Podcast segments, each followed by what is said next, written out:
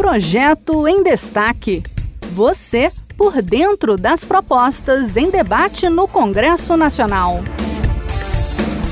Em ano de eleição, é comum ver candidatos se esquivando da participação em debates organizados por emissoras de TV e rádio. A legislação prevê a realização desses debates como forma de garantir um processo eleitoral transparente e permitir que os cidadãos entendam as principais propostas dos candidatos, para além do que é apresentado nas propagandas eleitorais.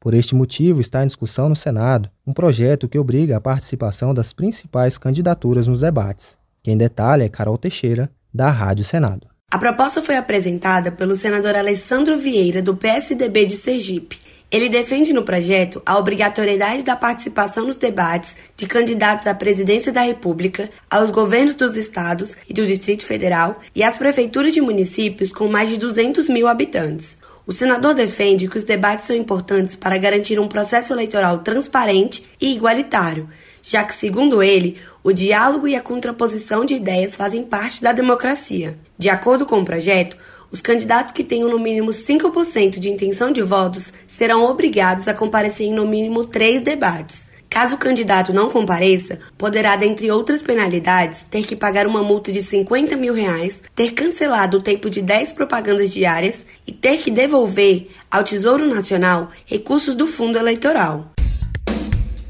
Este foi o projeto em destaque.